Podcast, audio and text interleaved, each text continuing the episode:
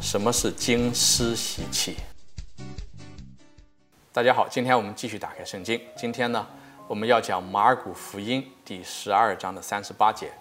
当时耶稣对跟随他的人，对自己的门徒讲：“他说，你们要谨防经师，他们喜欢穿上长袍游行，在街上受人请安，在会堂里做上座，在宴席上做首席。他们吞没了寡妇的家产。”而以长久的祈祷做掩饰，这些人必要遭受更严重的处罚。那这里讲到经师，我们知道在第一世纪的时候，一个人要做经师的话，要经过多年的圣经的学习，而且要放弃对财富的追求。为什么呢？因为靠服务天主圣言而牟利是不允许的。所以呢，基本上做经师的人是要。度一个清贫的生活，所以他们的生活经常是靠人的捐助。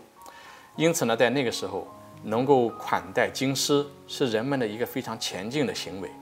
另外，也因为京师通晓天主的法律，所以呢，很多人都会尊敬地称他们为老师或者师傅。另外，如果是京师在街市上走过的时候，人们会自发地站起来啊，表示尊敬。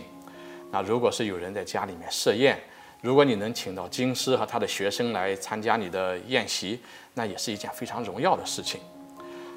所以呢，我们看到当时的社会环境大概是这样。但是，虽然这些京师在开始的时候都是要承诺度一个非常清贫的生活，但是随着时间的推移，慢慢慢慢的人会发生变化。他们渐渐的从喜欢受到他人的尊敬，到追求他人的尊敬。和追求自己要有的特权，那慢慢自己的生活就会离天主越来越远，越来越远。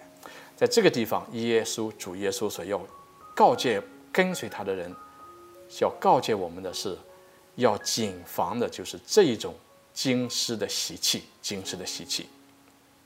那下面我们要看，在我们自己的身上有没有经师的习气。第一个，如果我们做了一点好事情，可是呢，别人没有及时的赞美和感谢我们，那我们心里面就好大的不开心，经师的习气就在我们身上。再比如说，有的时候我们很容易被冒犯，动不动就觉得别人没有给足自己面子。如果我们有这样的想法，经师的习气就在我们的身上。那还有的时候，我们习惯于拿天主的话去纠正别人，却从不用天主的话。针对自己，如果我们这样做的时候，我们要知道，经师的习气就在我们的身上。所以呢，如果是那一些在起初就非常的做出自己的承诺，要用自己的一生度一个清贫的生活去服务天主的人，如果不小心，最后也会成为必要遭受更严重处罚的人的话。那么你我不是要更加十分警醒吗？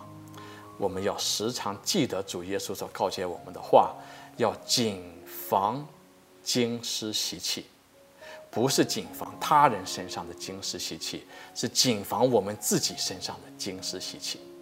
好，今天我们就讲到这里，下期再会，祝你平安。